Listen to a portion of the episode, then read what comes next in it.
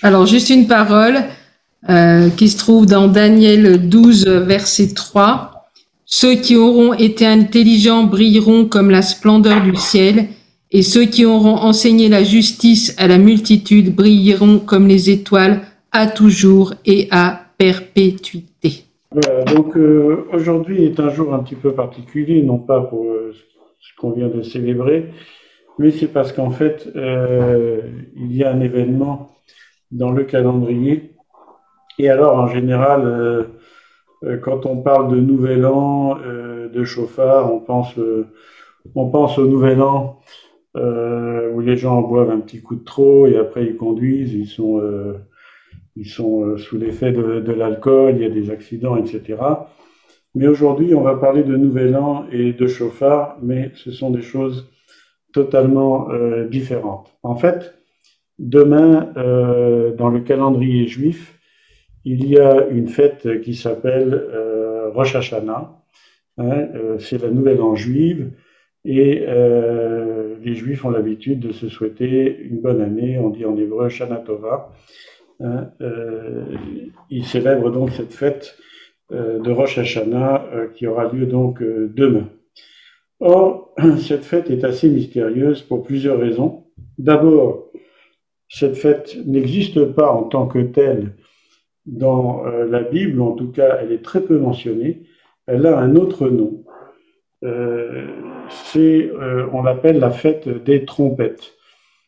Et en, hébreu, donc, le mot trompette se dit, il y, a, il y a deux mots, mais le mot utilisé ici, c'est le chauffard, c'est-à-dire, comme vous avez pu le voir certainement, euh, c'est une trompette, une corne en fait, une corne de bélier ou d'antilope qui était utilisée par, euh, donc par les Lévites pour euh, rassembler le peuple pour la convocation, ce qu'on appelle les saintes convocations, qui étaient donc les fêtes que l'Éternel donnait au peuple d'Israël, et ça a été initié, bien entendu, au moment où le peuple est sorti d'Égypte et où la loi a été donnée sur le mont euh, du Sinaï, euh, donc dans le désert du Sinaï. Et c'est une fête assez mystérieuse parce qu'en fait, le mot n'est pas vraiment euh, mentionné. On va lire deux passages, je vais les lire donc dans Lévitique 23, 23-24. Donc l'Éternel parla à Moïse et dit, parle aux enfants d'Israël et dit, le septième mois, le premier jour du mois, vous aurez un jour de repos publié au son des trompettes et une sainte convocation. Vous ne ferez aucune œuvre servile et vous, offrirez à l'Éternel des sacrifices consumés par le feu. Et plus précisément, on va retrouver euh, la mention de cette fête dans le livre des Nombres, au chapitre 29, à partir du verset 1, que je lis. Le septième mois, le premier jour du mois, vous aurez une sainte convocation. Vous ne ferez aucune œuvre servile. Ce jour sera publié parmi vous au son des trompettes. Vous offrirez en holocauste d'une agréable odeur à l'Éternel un jeune taureau, un bélier et sept agneaux d'un euh, agneaux d'un an sans défaut. Et après, bon, il y a toute une description encore euh, de, de, ce qu'il fallait faire euh, pour cette fête. Mais alors, ce qui est assez intéressant, c'est que curieusement, ces versets ne parlent pas d'abord ni directement de, de chauffard, comme on va le voir, hein, cette fameuse corne euh, qui servait donc à faire les saintes convocations, et ni de nouvelle année, puisque si on lit bien, euh, l'Éternel dit le septième mois, le premier jour du mois. Et donc, euh, c'est assez curieux de savoir que le peuple juif, jusqu'à aujourd'hui, comme on va le lire, euh, célèbre euh, ce septième mois comme le nouvel an. Donc, on va essayer d'approfondir. D'abord, en ce qui concerne les trompettes, en fait, c'est assez intéressant, c'est que le mot hébreu utilisé ici pour euh, parler du son des trompettes, c'est un mot qui se prononce en hébreu terouar. Très intéressant en plus, puisque euh, terouar est composé de deux mots. Il y a té hein, et il y a surtout rouar, qui est le souffle. Rouar, donc le rouar, c'est le, on a rouar hakodesh qui est le Saint-Esprit en hébreu. Rouar, c'est le souffle. C'est ce fameux souffle que Dieu a insufflé dans Adam quand euh, il a créé l'Adam. Hein. et en fait, terroir, ça veut dire littéralement en hébreu une grande clameur, un grand cri, euh, quelque chose de très fort. Ça peut être un cri de joie, parce que Dieu règne, c'est aussi un cri de guerre, comme quand les Lévites ont poussé un cri, le peuple d'Israël a poussé un cri quand il tournait autour euh, de la ville de Jéricho, et c'est aussi une alarme pour se réveiller, hein, une grande clameur pour se réveiller. Et donc, implicitement, la, terroir, c'est la trompette, comme on va le voir aussi. Et donc, il y a euh, un son très fort, euh, et, la fête donc des trompettes se manifeste par ce son du chauffard. Et, le son très fort s'appelle justement la grande clameur, et c'est ça qui est décrit donc dans les, deux passages qu'on vient de lire, euh, donc dans Lévitique et dans Non, terroir. Donc c'est la, sonnerie du chauffard qui est très très forte. Alors, comment se fait-il que les, la tradition juive, en tout cas le peuple d'Israël jusqu'à aujourd'hui, et donc euh, particulièrement demain, vont euh, célébrer euh, la Rosh Hashanah, donc la, la nouvelle année juive. Alors, on peut trouver, hein, toujours pour notre information, on peut trouver un passage, par exemple dans Ézéchiel 40, que je vais lire, la 25e année de notre captivité, au commencement de l'année, le dixième jour du mois, 14 ans après la ruine de la ville, en ce même jour, la main de l'Éternel fut sur moi et il me transporta dans le pays d'Israël. Il m'y transporta dans des visions divines et me déposa sur une, sur une, montagne très élevée où se trouvait au midi comme une ville construite.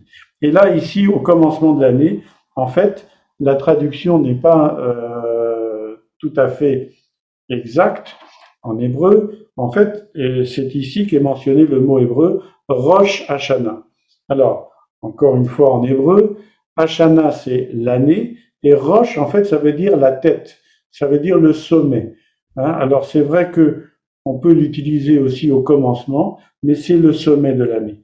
Et en fait donc dans le calendrier juif, il y a deux commencements de l'année. Il y a le début de l'année qui se trouve donc au mois de Nissan, le mois de la Pâque juive, et le, euh, le mois de Tishrit, qui est euh, le mois donc euh, qui va commencer demain et qui va euh, célébrer ce qu'on appelle la tête de l'année. Voilà, donc ça c'était une introduction. Et donc, ça veut dire aussi l'année du commencement, l'année du début.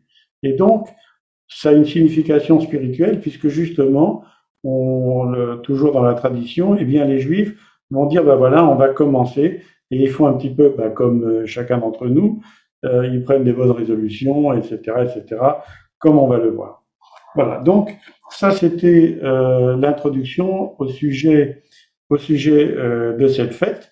Il faut savoir également donc au niveau de la, de la tradition, cette fête a pris de l'ampleur à partir de la restauration, c'est-à-dire au moment où il y a eu euh, donc euh, la restauration de Jérusalem avec euh, Esdras et Néhémie, et c'est là que ça a pris vraiment beaucoup, beaucoup d'importance. Et voilà, donc ici, voilà la signification donc de, de cette nouvelle année et de la Rosh Hashanah. On va retrouver, et alors ce qu'il faut savoir également, euh, c'est encore un tout petit détail euh, relativement important, c'est que comme tous les calendriers anciens, les calendriers, euh, le calendrier juif est basé sur ce qu'on appelle le mois lunaire. Donc, comme vous le savez, le la Lune tourne autour de la Terre en 27 jours, ce qui fait que les phases de la Lune, hein, je ne veux pas trop rentrer dans les détails, les, les, entre une, une nouvelle Lune et une seconde nouvelle lune, il y a en fait 27 jours plus encore deux jours. Tout ça parce qu'évidemment, pendant que la lune tournait autour de la Terre, la Terre, elle, elle tourne autour du Soleil, et donc il y a un petit décalage de deux jours. Donc le mois lunaire, euh, le mois lunaire donc dure euh, 29 jours, et dans le calendrier juif, alors il y a également euh, d'une année à l'autre, un petit peu comme nous au niveau des années bissextiles, il y a des jours de rattrapage de façon à se recaler, parce que sinon, au bout d'un moment, l'été serait en hiver, l'hiver en été, etc. Enfin, ça serait un petit peu euh, bizarre. Voilà. Et donc, euh, chaque nouvelle lune correspond à un début du mois, comme euh, on peut le voir par exemple dans le psaume 81, euh, où c'est écrit Sonnez la trompette à la nouvelle lune, à la pleine lune, au jour de notre fête, et particulièrement ce, ce psaume évoque justement également la fête des trompettes. Donc c'est une fête qui est mystérieuse, qui est cachée, qui a, euh, on va dire, dans, au niveau du Nouveau Testament et au niveau, on va dire, de l'Église en général, euh, on n'y accorde pas tellement d'importance. Et c'est pour ça que j'en parle aujourd'hui, afin de lui redonner un petit peu plus euh, d'importance, comme vous allez le voir. Alors, on va, je vais lire avec vous un écrit qui, provient d'un site juif et qui va nous, éclairer un petit peu sur la signification de cette fête pour le peuple juif. Et après, évidemment, nous allons voir, en ce qui concerne le monde chrétien, quelle, quelle en est la signification spirituelle. Donc, je lis maintenant. D'une façon ou d'une autre, chaque juif participe à Rosh Hashanah ou à Yom Kippour. Ce n'est pas sans raison. La signification de ces jours est si profonde qu'elle atteint chaque âme juive, quel que soit son niveau. À Rosh Hashanah, qui signifie littéralement la tête de l'année, comme on vient de le dire, Dieu a achevé la création de ce monde en créant le premier homme, Adam. Et le premier geste d'Adam, lorsqu'il s'adressa à toutes les créatures, a été de le proclamer roi de l'univers, en disant, venez, Inclinons-nous, prosternons-nous, plions le genou devant Dieu, notre Créateur. Psaume 95, verset 6. C'est pour cela qu'à Rosh Hashanah, nous aussi nous proclamons la royauté de Dieu et notre engagement à le servir. Comme au premier Rosh Hashanah, où Dieu créa le monde, chaque année, il reconsidère sa création, examine la qualité des liens par lesquels nous nous unissons à lui et détermine la nature de sa relation avec nous pour l'année qui commence. Donc je viens de vous lire simplement ici un passage donc écrit probablement par un rabbin euh, pour le peuple juif. Mais comme vous pouvez le voir, c'est très important. Et ce qui est important de noter, c'est que chaque juif va participer à Rosh Hashanah. Donc pour eux, et d'ailleurs pour moi aussi, entre parenthèses, puisque je suis toujours juif, eh bien, euh, il y a euh, une signification importante. Et donc, les Juifs disent qu'il est important de faire teshuva, c'est-à-dire de se repentir au son du chauffard de Rosh Hashanah, parce que c'est aussi dans cette tradition le jour du jugement. Et d'ailleurs, le mois qui précède euh, le, mois qui commence donc avec Rosh Hashanah, comme on l'a dit le mois de Tishri, le mois précédent s'appelle le mois de Elul, et pendant tout ce mois, il va y avoir euh, tous les matins le chauffard qui va sonner pour que justement les Juifs se préparent, se préparent donc euh, à ce jour particulier qui est le jour du jugement de Dieu et qui est aussi, comme on vient de le, voir suivant la tradition juive, l'anniversaire de la création. Donc ça a une signification spirituelle extrêmement importante. Et je pense qu'il était important aujourd'hui pour nous de s'en rappeler, parce qu'il faut savoir, bien entendu, que le christianisme est, suivant ce que je pense, l'évolution du judaïsme. Donc, en quoi tout ça nous intéresse? Alors, bien que souvent employé dans le contexte euh, des fêtes religieuses, le chauffard donc reste lié dans cette pensée à la venue du Messie. Et en fait, toujours dans la tradition juive, les Juifs attendent le Messie particulièrement le jour de Rosh Hashanah. Donc, comme vous le voyez, on commence à s'approcher de choses qui nous intéressent. Et donc, euh, même si cette fête des trompettes n'est pas explicitement mentionnée dans le Nouveau Testament, il y a quand même des indices qui nous laissent penser qu'on y fait allusion et on y fait bien entendu allusion pour la fin des temps comme on l'étudie au cours biblique et, euh, et donc comme on, l'a, on, on est en train de l'étudier. Alors, premier exemple que je vais citer dans Ésaïe 27, et ça, si vous avez le temps, je vous propose, enfin, je vous invite à lire les chapitres, même le chapitre 26 et tout le chapitre 27. Et vous verrez qu'on parle du jour de l'Éternel. C'est un jour de jugement. Et euh, verset 13 maintenant, Ésaïe 27, 13, en ce jour, on sonnera de la grande trompette. Et alors reviendront ceux qui étaient exilés au pays d'Assyrie ou fugitifs au pays d'Égypte, et ils se prosterneront devant l'Éternel sur la montagne sainte à Jérusalem. Donc on voit bien ici que au son de la trompette, il y a, on est en plein jour de jugement et de rassemblement. Et de la même façon, Jésus, dans son discours sur le monde des Oliviers qu'on a étudié euh, le mois passé euh, lors de l'étude biblique, eh bien, euh, il, il, va parler justement de rassemblement, du son de la trompette comme on l'a lu, on va le relire, et il parle également de royauté et de jugement. Dans Matthieu 25, par exemple, qui est la suite évidemment de Matthieu 24, à partir du verset 31, Lorsque le Fils de l'homme viendra dans sa gloire, avec tous les anges, il s'assiera sur le trône de sa gloire, toutes les nations seront assemblées devant lui, il séparera les uns d'avec les autres, comme le berger sépare les brebis d'avec les boucs, et il mettra les brebis à sa droite et les boucs à sa gauche. Et ici, donc, euh, Jésus dit, le Fils de l'homme viendra dans sa gloire. Et là, c'est la suite de ce que nous avons déjà lu dans Matthieu 24. Et ici, il va bien confirmer sa royauté et également la notion de jugement. Il mettra d'un côté les brebis et de l'autre côté les boucs. Et donc, comme on l'avait, on l'a vu, ce passage est précédé par des paraboles qui concernent la fin des temps. Et donc, euh, d'ailleurs, si vous avez remarqué, beaucoup de paraboles, ou je dirais même la plupart des paraboles qui sont citées, euh, évidemment, par, sont dites par Jésus et qu'on retrouve dans les évangiles, sont des, paraboles qui, parlent de la fin des temps. Il y a par exemple la parabole des talents. Hein, dans Luc 19, ils écoutaient ces choses et Jésus ajouta une parabole parce qu'ils étaient près de Jérusalem et qu'on croyait qu'à l'instant, le royaume de Dieu allait paraître.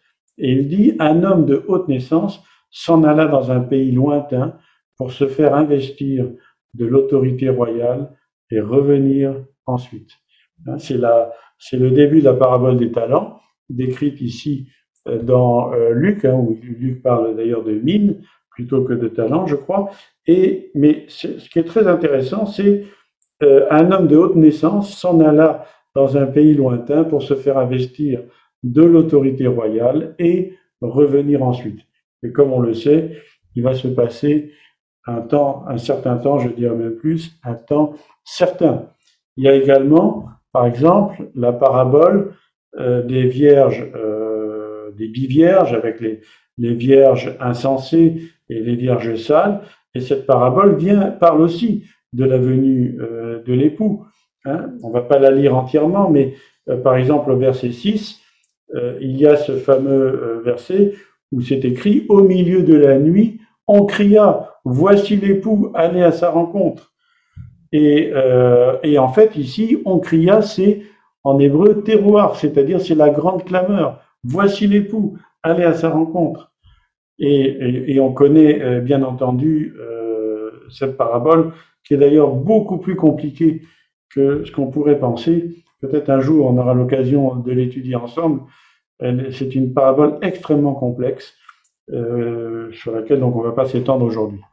Alors, toujours à propos donc de la fête des trompettes, et ce ne sont que des rapprochements que je fais, en aucun cas je ne me permettrai de dire ça va être comme ceci, ça va être comme cela. Je ne fais simplement aujourd'hui que des rapprochements. Donc, par exemple, dans 1 Corinthiens 15, qui est un chapitre fondamental qui parle euh, donc de la résurrection et qui parle aussi euh, du retour du Seigneur, à partir de verset 50, euh, un passage extrêmement intéressant. Ce que donc Paul dit, ce que je dis, frère, c'est que la chair et le sang ne peuvent hériter le royaume de Dieu et que la, la corruption n'hérite pas l'incorruptibilité. Voici Écoutez bien maintenant. Voici, je vous dis un mystère. Nous ne mourrons pas tous, mais tous nous serons changés en un instant, en un clin d'œil, à la dernière trompette. La trompette sonnera, et les morts ressusciteront incorruptibles, et nous, nous serons changés. Car il faut que ce corps corruptible revête l'incorruptibilité et que ce corps mortel revête euh, l'immortalité. Donc ici, ce qui va nous intéresser, c'est justement le verset 52, en un instant, en un clin d'œil, à la dernière trompette. La trompette sonnera et les morts ressusciteront incorruptibles. Et donc la question évidemment qu'on peut se poser, qu'est-ce que cette dernière trompette?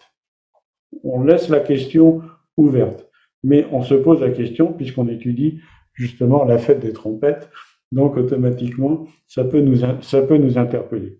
On a également, euh, alors ce qu'il faut savoir justement, c'est que euh, à la dernière trompette, comme on l'a, dit tout à l'heure, pendant tout le mois des pendant tout le mois des lunes, comme je vous l'ai dit, la tradition juive, qui était, qui est une tradition millénaire, hein, donc ça, remonte à avant euh, la, la, naissance de Jésus, eh bien, euh, tous les matins, donc, on souffle du chauffard, et je crois de mémoire que il peut même y avoir euh, une centaine de sons euh, de chauffard euh, par jour, tous les matins et euh, jusqu'au mois de Tishri. C'est-à-dire qu'aujourd'hui, nous sommes au dernier jour du mois d'Elul et donc la dernière trompette euh,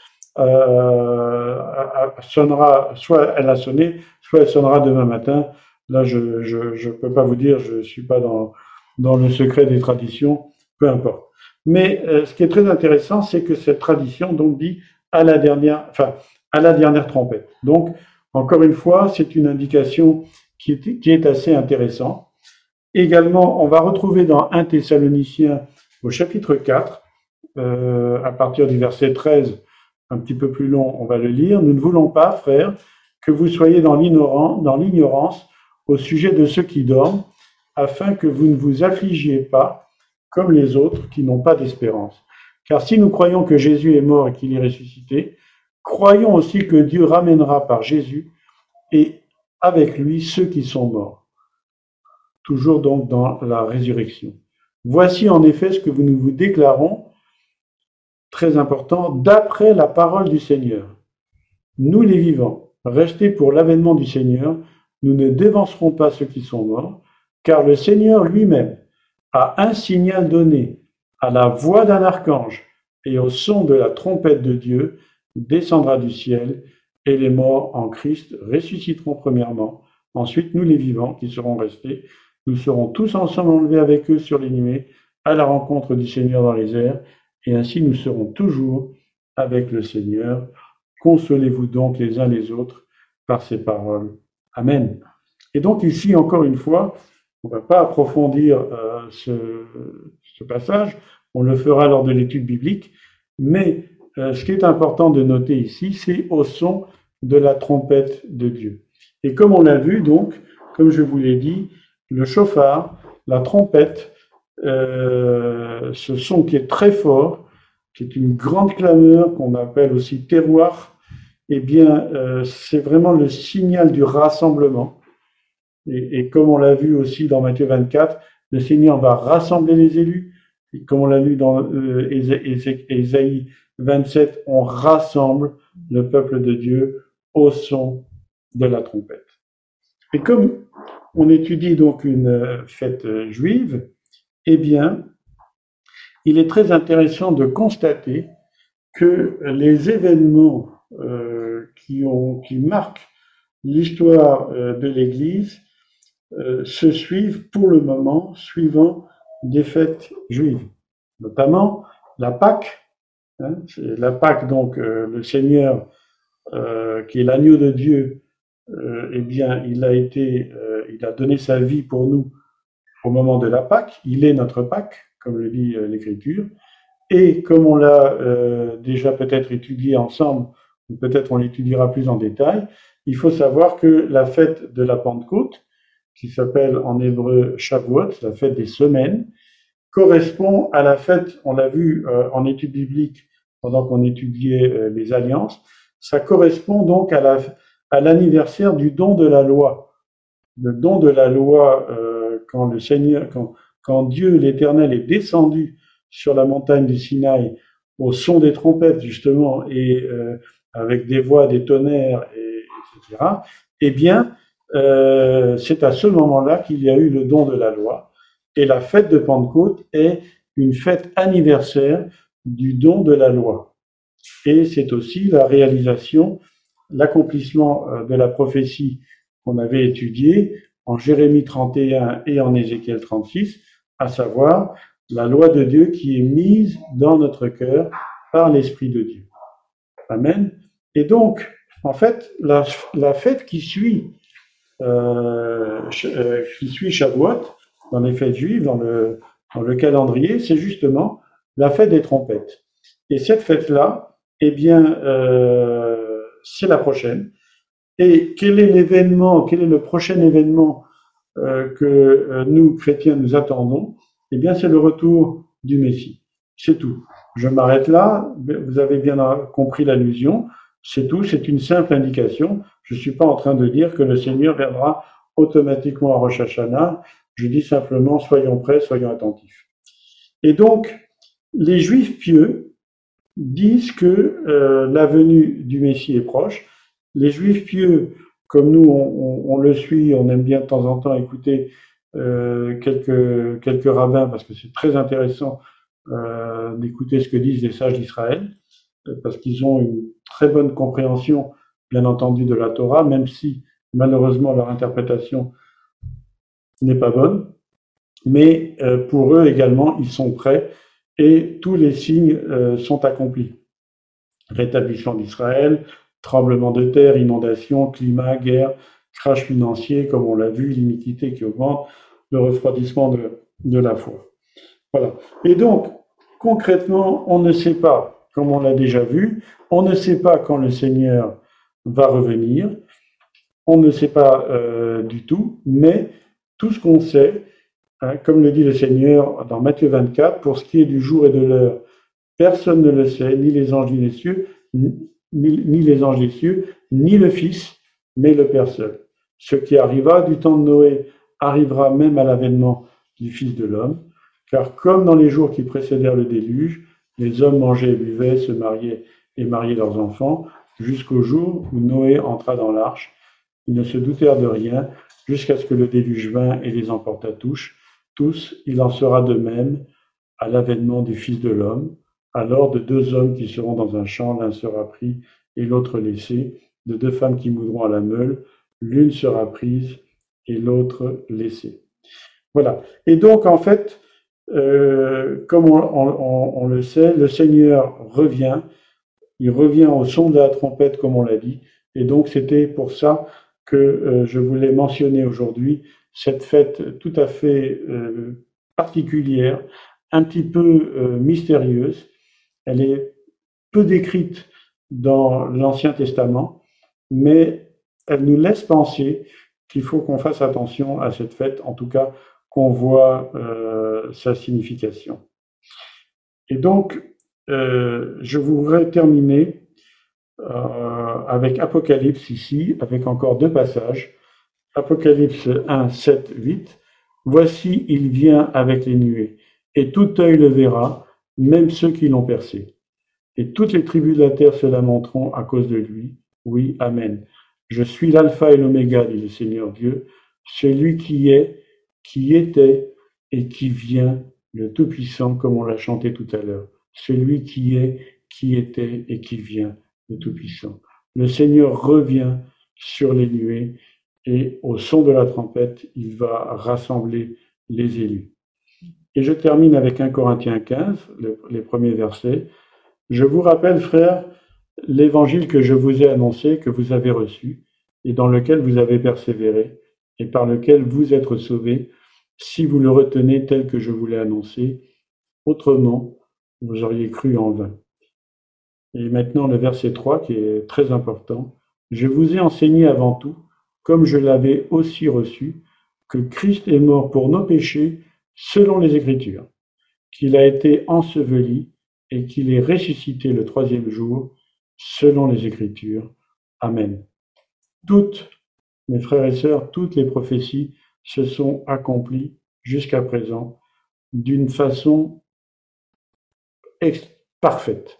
Toutes les prophéties ont été euh, le calendrier de Dieu est euh, d'une précision implacable. C'est quelque chose d'absolument extraordinaire. La prochaine prophétie, c'est le retour du Seigneur, c'est la parousie. Alors, que chacun d'entre nous, nous soyons vigilants. J'ai l'habitude de dire, hein, vous l'avez certainement déjà entendu, parce que c'est quelque chose qui me, qui me prend au trip, comme on dit. C'est très fort en moi. quand Jésus est né, le peuple d'Israël attendait un Messie roi. Et quand Jésus a commencé son ministère, le peuple d'Israël attendait un Messie roi. Quand Jésus est né, ce sont des mages, des astrologues qui sont venus et qui ont dit où est le roi des Juifs? Et les, les, docteurs des Écritures à l'époque, eh bien, euh, ils ont dit bah, le Messie, il va naître à Jérusalem, donc il doit être à Jérusalem. Et qui a été à Jérusalem sont les mages. Donc des, gens qui, qui n'étaient même pas juifs, qui étaient même euh, une, en abomination par rapport euh, à, Dieu, puisqu'ils pratiquaient l'occultisme. Euh, c'est quand même absolument extraordinaire. Et les docteurs et les, les, scribes, etc., ne se sont même pas déplacés. Et le seul qui a été intéressé, c'était Hérode, qui était un séleucide. Et quand il a vu ça, il s'est dit, oulala, j'ai un rival il a voulu zigouiller tous les, tous les bébés de, de la région. Euh, quand Jésus a commencé son ministère et qu'il a commencé à montrer qu'il était lui-même euh, le Messie, eh bien, les religieux de l'époque, personne ne l'a reconnu. Et pourtant, des, des, gens comme Nicodème sont venus et ils ont, dit, mais Seigneur, nous savons que tu es un homme de Dieu, personne ne fait ces miracles si, si, si Dieu n'est pas avec lui. Et Jésus va lui répondre, si quelqu'un ne n'est pas d'en haut, il ne peut pas avoir le royaume, des cieux et le royaume de Dieu. Ça veut dire concrètement que tous les gens qui connaissaient les Écritures, tous les gens qui étaient parfaitement au courant, se faisaient une idée fausse de Jésus et ils ne l'ont pas reconnu. Alors, Jésus dit lui-même, quand je reviendrai sur, sur terre, est-ce que je retrouverai encore la foi? Soyons vigilants, mes frères et sœurs, parce que je pense que de la même façon, même si le signe du Seigneur, comme on l'a vu en étude biblique, va être absolument euh, visible de tous, soyons vigilants, parce que euh, quand le Seigneur viendra, si nous ne sommes pas réellement prêts, si nous ne sommes pas réellement euh, attentifs, on ne verra pas. Et si on le voit, ce sera trop tard. C'est ça l'idée principale de mon message d'aujourd'hui, c'est tenons-nous prêts, mes frères et sœurs, parce que les prophéties sont écrites, elles sont d'une fiabilité absolue, elles vont s'accomplir, toutes vont s'accomplir, mais elles ont une particularité, c'est qu'elles se répètent et que on peut très bien ne pas les voir parce qu'on s'attend à autre chose. Et le Seigneur le fait exprès parce qu'il veut que nous soyons prêts. Si c'était facile de dire ben, Jésus va venir demain à 14h37 heure de, de, Paris, eh bien alors tout le monde serait prêt, etc. Les Juifs, euh, les Juifs, et, et, on les voit, et ça nous, moi en tant que Juif, quand je vois, je vais vous dire une chose, quand je vois un Juif qui parle, euh, ça me, ça me prend au trip. Pourquoi? Parce que on voit qu'ils ont un amour sincère de Dieu. On voit qu'ils aiment Dieu, mais ils ne le connaissent pas. Et alors, euh, c'est prenant parce que parce que on voit qu'ils recherchent, mais on, voit qu'ils ont des écailles. Ils ont des écailles sur les yeux. Il y a quelque chose qui ne va pas. Et ils disent oui, ben alors on va faire tes chouvas, on va se repentir et ça va aller. Mais non, ça ne va pas aller. Et c'est ça qui, c'est ça qui, qui, nous interpelle, en tout cas moi qui m'interpelle. Ça n'ira pas. Et je dis ça aussi pour les chrétiens. Je dis pas ça pour vous, mes frères et sœurs qui participez à ce culte, euh, mais je dis ça peut-être à d'autres frères et sœurs qui sont refroidis, qui se sont éloignés pour une raison ou pour une autre. Il ne s'agit pas de les juger. Je vais vous dire une chose très importante. Il y a eu en Belgique, et probablement en France d'ailleurs, euh, des inondations dramatiques ces derniers temps. C'était au mois de juillet ici, le 14 juillet. pour être plus précis, ici en Belgique, dans ma ville. Ma ville est sinistrée. La météo avait prévenu. La météo avait dit attention, il va y avoir beaucoup de pluie, il y a un risque important. Eh bien, les gens ont vu, les, gens donc ont vu la pluie qui tombait, et la pluie a tombé très fort. C'était tellement fort que on n'a même pas pu dormir tellement il y avait du bruit. Et nous vivons sur les hauteurs. Nous, nous n'avons pas, grâce à Dieu, nous n'avons pas été incommodés, en tout cas très peu, par, euh, les, inondations. Bien. Mais les gens qui étaient euh, au centre de la ville, eh bien, ces gens-là, ils savaient qu'il y avait de l'eau qui allait tomber. Ils ont vu l'eau monter. Eh bien, mes frères et sœurs, moi, ça me parle terriblement, cette affaire-là. Quand ils ont vu l'eau monter, c'était trop tard. C'était trop tard. C'était fini. L'eau, elle est montée, écoutez bien, c'est important. L'eau est montée lentement. Elle n'est pas montée en un clin d'œil, elle est montée lentement. Mais même en montant lentement, c'était trop tard. L'eau monte, on la voit monter lentement, mais c'est trop tard, on ne peut rien faire. C'est impossible. L'eau monte, l'eau monte, on ne sait rien faire. On ne sait même pas où aller puisqu'il y a de l'eau partout. Eh bien, moi, je vous dis, et j'ai ça sur le cœur, et c'est vraiment fort dans, ma, dans mes tripes, eh bien, ça sera la même chose avec le retour du Seigneur. Ça va être quelque chose de très fort, mais de tellement fort que les gens n'auront pas le temps.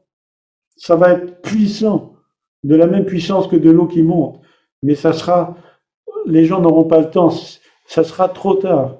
C'est maintenant qu'il faut se préparer. C'est maintenant qu'il faut, euh, qu'il faut être prêt.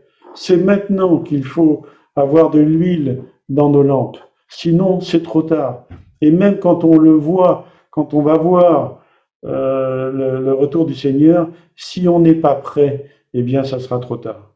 Alors, je crois que la mission euh, de notre communauté, et en tout cas le, le ministère d'Ézéchiel 37, c'est de faire en sorte que pour un maximum de frères et de sœurs, pour un maximum de personnes, ce ne soit pas trop tard et qu'ils puissent s'échapper de cette eau qui va monter et de, ces choses terribles qui vont arriver. Et c'est pour ça qu'il faut continuer, qu'il faut proclamer, qu'il faut prier, qu'il faut intercéder. J'ai l'habitude, et je terminerai là-dessus, de dire que euh, nous voulons hâter la venue du Seigneur. Maranatha, oui, viens Seigneur Jésus. Mais en même temps, nous intercédons et nous prions pour peut-être qu'il puisse encore donner un peu de temps pour que ceux qui doivent se repentir puissent encore se repentir, qu'ils puissent avoir le temps de se repentir, qu'ils puissent avoir le temps de se, de retourner vers Dieu ou de le connaître, qu'ils puissent avoir le temps de, de, de, de demander pardon, de, de renouveler leur alliance avec le Seigneur, de retourner. Et je crois réellement que c'est notre rôle à chacun d'entre nous. Alors, mes frères et sœurs, retenons, les eaux sont en train de monter peut-être. En tout cas, tenons-nous prêts, parce que le jour où nous verrons les eaux monter, ça sera trop tard. Soit nous serons prêts, et dans ce cas-là, il n'y aura pas de problème, soit nous ne serons pas prêts, et on pourra prendre tout ce qu'on veut, on pourra essayer de prendre des meubles, des choses, ça sera trop tard. Tout va partir, tout va disparaître. Alors, que le Seigneur nous aide et soyons attentifs au son de la terroir, au son du souffle de Dieu, au son de ce souffle puissant qui nous anime et qui va résonner en nous. Peut-être que cette trompette, ça va être le souffle de Dieu en nous aussi. On ne sait pas. Tout ce qu'on sait, c'est que ça sera une surprise, une grande surprise, une surprise énorme. Soyons attentifs, ne nous faisons pas des idées préconçues. Ne nous disons pas ah, mais c'est bon, le signe n'est pas encore arrivé, j'ai le temps, je vais pouvoir continuer ma petite vie et, et j'aurai tout le temps de, de, de, revenir à Dieu le moment venu.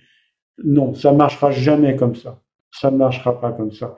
Ça, je vous le dis vraiment par expérience propre, par expérience personnelle. Ça ne marchera jamais. C'est impossible. Et alors, je sais bien que ce que je vous dis ne vous concerne pas directement, mais probablement ça concerne des personnes que vous connaissez. Alors aussi, que ce message puisse vous animer dans vos tripes et que vous puissiez vous, adresser à vos voisins, à, d'autres frères et sœurs qui sont refroidis, qui, s'éloignent euh, du Seigneur en leur disant, mon frère, ma sœur, c'est maintenant qu'il faut que tu sois prêt. Demain, ça sera trop tard. C'est maintenant que tu dois être prêt. C'est maintenant que tu dois te tourner. C'est maintenant que tu dois laisser demander à Dieu son aide, demander à Dieu sa, sa grâce, euh, comme il l'a fait pour moi. Si le Seigneur était venu euh, il y a quelque temps, eh bien, je pense que je serais resté. Je, je, je n'aurais pas été prêt. Aujourd'hui, je suis prêt et je, je veux le servir, mais je suis prêt parce que je lui donne tout. Je lui donne tout ce que j'ai, tout ce que je suis. Et d'ailleurs, je n'ai rien puisque tout lui appartient. Alors que le Seigneur nous bénisse chacun et que nous puissions réellement être tous remplis de l'Esprit, continuellement, à 100%, tout, à chaque seconde, à chaque instant, remplis de l'Esprit. Et si on sent que, que l'huile commence à descendre, le niveau descend, Seigneur, à nouveau, je, je, veux aller devant toi et je veux vraiment être rempli. Je veux être, je veux écouter. On a tous notre travail, on a nos difficultés, nos problèmes, mais Dieu est riche en miséricorde. Il est riche en amour. Et alors, aucun doute qu'il connaît nos cœurs et qu'il va le faire si on lui demande avec un cœur sincère. Que Dieu vous bénisse.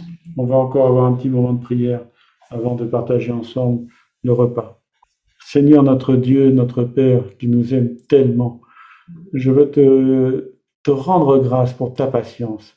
C'est vrai que tu prolonges ta patience pour qu'un maximum soit sauvé. Mais pour qu'un maximum soit sauvé, Seigneur, tu veux utiliser ton peuple ton Église pour proclamer ta parole d'une façon ou d'une autre, proclamer ta parole euh, de façon directe ou simplement par notre simple témoignage, par notre propre vie. Une vie non pas de pharisianisme et de légalisme, mais une vie irréprochable dans la sanctification, dans la sainteté, dans la simplicité. Seigneur, je te prie pour chacun d'entre nous, pour, euh, pour tous mes frères et sœurs, ceux qui sont présents à ce culte, ceux qui sont pas là, ce que nous connaissons. Je te prie pour ton peuple, pour que vraiment tu viennes nous remplir, que tu trouves des cœurs sincères. Tu dis dans ta parole que c'est toi qui produis le vouloir et le faire. Alors Père, je te demande de produire ce vouloir et ce faire euh, dans, chacun de nos cœurs pour que nous puissions être chaque jour plus attachés à toi, à, à vivre selon ta volonté, à te donner tout ce que nous sommes, tout ce que nous avons ou tout ce que nous croyons avoir, puisqu'en fait, nous n'avons rien. Nous voulons, Seigneur, t'offrir nos corps en sacrifice vivant, ce qui sera de notre part un simple culte raisonnable. C'est à ce niveau que tu nous demandes de vivre, et c'est ce que je te demande dans le nom de ton Fils Jésus, sachant que c'est ta volonté, que ton esprit conduise chacun d'entre nous, et que nous puissions être à même de discerner ta volonté, et surtout de la mettre en application quand nous l'avons discernée, dans le nom puissant et glorieux de Jésus. Amen.